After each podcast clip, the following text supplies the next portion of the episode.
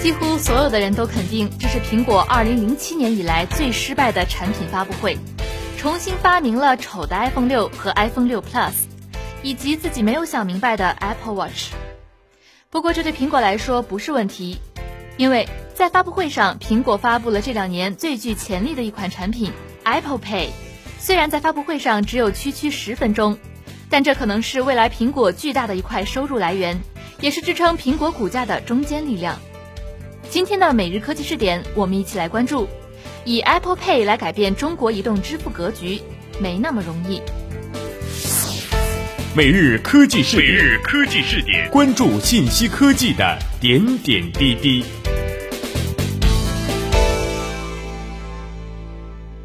目前，苹果的绝大部分收入来自于利润极高的硬件售卖，一小部分来自于 iTunes 和 App Store 与开发者和唱片公司的分成。在开发 Apple 的 iTunes 以及 iOS 的 App Store 下载中，苹果积累了海量的绑定信用卡用户。iPhone 的用户全球已有3.3亿人，这三亿多的后备用户都可能是 Apple Pay 的用户。在 iPhone 5S 发布时加入的指纹识别 Touch ID，成为了苹果布局在支付领域的一颗重要棋子。指纹识别属于生物识别，是目前安全又高效便捷的支付方式。iPhone 六的发布只需要加上一个 NFC 芯片，就补齐了支付的最后一环，一个完美的支付闭环就形成了。事实上，苹果就是这么做的，而且筹划了很久，根本不给对手反应的时间。Apple Pay 一出生就风华正茂，跟 Visa、Mastercard 和美国运通三家最大的发卡商合作，联合六大银行，覆盖了两万两千家零售商。苹果出手 NFC 支付。瞬间就改变了整个美国支付行业的方向和未来。不管是 Google 主导的 Google Wallet，还是 PayPal、Square 等主打线上支付或 NFC 的，无疑都得跟着美国大大的脚步走。不因为别的，就因为它叫 Apple。苹果线下支付利用 NFC 技术，用 Touch ID 来加密验证，并且将用户信息放在 Secure Element 上，跟 Touch ID 信息放在 Secure Enclave 原理类似。用户的支付信息将被储存在手机内部的一个芯片上，苹果不会追踪交易金额和场所等支付信息，交易信息仅限银行和商户知道。因为 NFC 支付是需要能够读取 NFC 芯片的 POS 机配合，改造老旧刷卡 POS 机是一项浩大工程。苹果既然一开始就拥有这么多合作者，可见苹果在商户合作谈判方面下足了功夫，才能在台上风风光光把这么多合作伙伴列举出来。Apple Pay 还可以用于线上支付，只不过不必通过 NFC，直接通过验证指纹刷信用卡。苹果的支付相当于绑卡，并没有资金池的概念，交易也仅仅是商户和用户之间的事儿。苹果充当的是通道角色。其实这类似于支付宝首创的快捷支付。据说 Apple Pay 是向银行收取手续费，这巨量的移动支付自然也是一大笔生意。可能丝毫不逊色于 App Store 卖软件的收入，但这也说明了，除了支付之外，苹果暂时不会进入互联网金融领域。目前，中国银联正在积极跟苹果接触，希望能够在中国共同设立标准。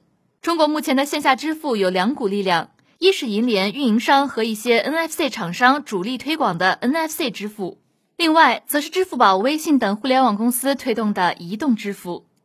支付宝和微信通过打车支付大战入股并改造商场支付环境等，在呼声方面已经高过 NFC 支付。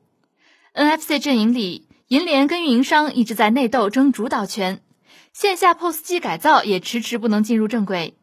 银联的闪付虽然推广了，但是没有类似苹果这种玩家的加入，一直还在实验阶段。一些本来在手机里加入了 NFC 功能的厂商，因为迟迟得不到商业化，也纷纷退出。小米三和魅族 MX3 都有 NFC 支付功能，后续机型小米四和 MX4 均取消了 NFC 模块。苹果既然支持 NFC 模式，至少可以影响半个世界。NFC 未来会掀起一股旋风。银联积极示好苹果，自然是想借苹果的东风，将银联自家的 NFC 闪付推成中国标准。有人认为这个谈判不会成功，银联和苹果在中国不会达成合作。因为按照苹果的强势作风，既然拥有了自己的标准和闭环，为何还能允许别人插一杠子？银联在中国的地位也表明了银联并不会在利益方面向苹果让渡太多。就像对支付宝的时候，银联从来就没有手软过。NFC 支付要改造大量的 POS 机，一台改造的成本要一千块。目前，中国有一千万台 POS 机，有 NFC 支付功能的有三百万台，光改造费就要七十亿，这笔钱谁出？NFC 支付链条中，银联、运营商和苹果等手机公司都想占主导。银联和中国移动刚刚统一了 NFC 技术标准，现在苹果 Apple Pay 标准又出来了，商家莫衷一是。互联网公司主导的扫码等移动支付，支付宝钱包和微信支付是两个大玩家。虽然有竞争者，两者的根本目的是一致的。不管是通过声波还是二维码，都是连接世界的手段。互联网移动支付的好处是改造成本低，通过滴滴、快滴的打车推广，迅速风靡了全国。不过，跟互联网上的一呼百应不一样，线下支付需要大量的耐心和时间做地推。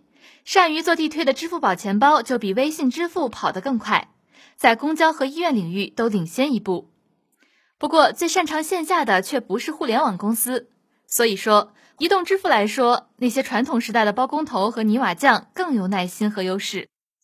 面对近三十万亿的刷卡消费额。移动支付产业链上可能不会产生传统型的巨头，不管是互联网公司还是 NFC 产业链，都能分得一杯羹。不过，虽然更看好扫码支付，互联网公司并没有放弃 NFC 方面的尝试。支付宝钱包8.0版已经加入了 NFC 支付，跟指纹支付的华为 Mate 7也有合作。未来移动支付的天平，不管是倒向哪边，聪明的互联网公司都不会落下。好了，关于这个话题，我们就说到这里。感谢你的收听，同时欢迎大家关注我们的微信公众账号“直播互联网”。你的观点、意见和建议都可以通过微信公众账号“直播互联网”和默然联系。每日科技视点，每天不见不散。